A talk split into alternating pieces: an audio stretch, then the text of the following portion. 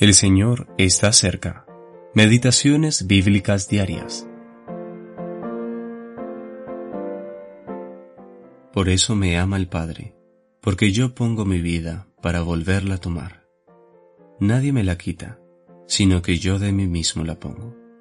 Juan capítulo 10, versículos 17 y 18. El sacrificio voluntario del Señor Jesús.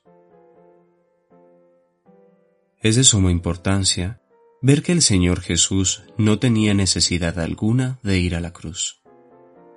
No tenía por qué dejar la gloria que tenía con el Padre desde toda la eternidad y venir a este mundo.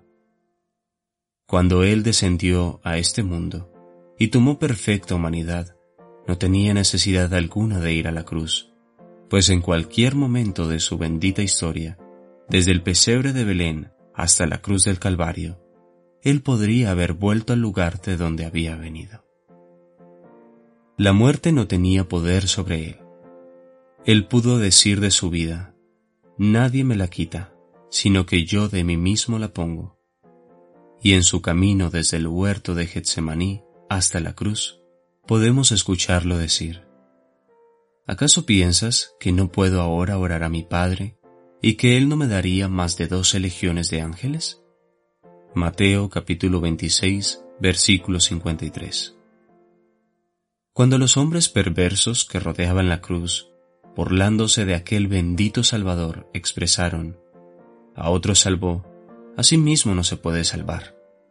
Mateo capítulo 27, versículo 42. No podemos decir que en estas palabras había más verdad de la que ellos pudieron discernir. Sin embargo, ellos bien pudieron haber dicho, asimismo no se salvará. Ah, no, sea su nombre bendito para siempre. Él no se escatimó a sí mismo ni tuvo compasión de sí, sino que tuvo compasión de nosotros. Él nos vio nuestra ruina, culpa, miseria y peligro, completamente sin esperanza. Vio que no había quien se compadeciese ni quien salvara que toda la alabanza sea su nombre inefable.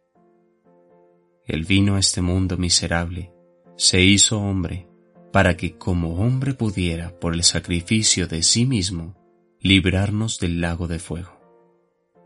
Y más aún, Él se ha asociado con nosotros en el nuevo y eterno terreno de la redención consumada, en el poder de la vida de resurrección, conforme a los consejos eternos de Dios, y para la alabanza de su gloria.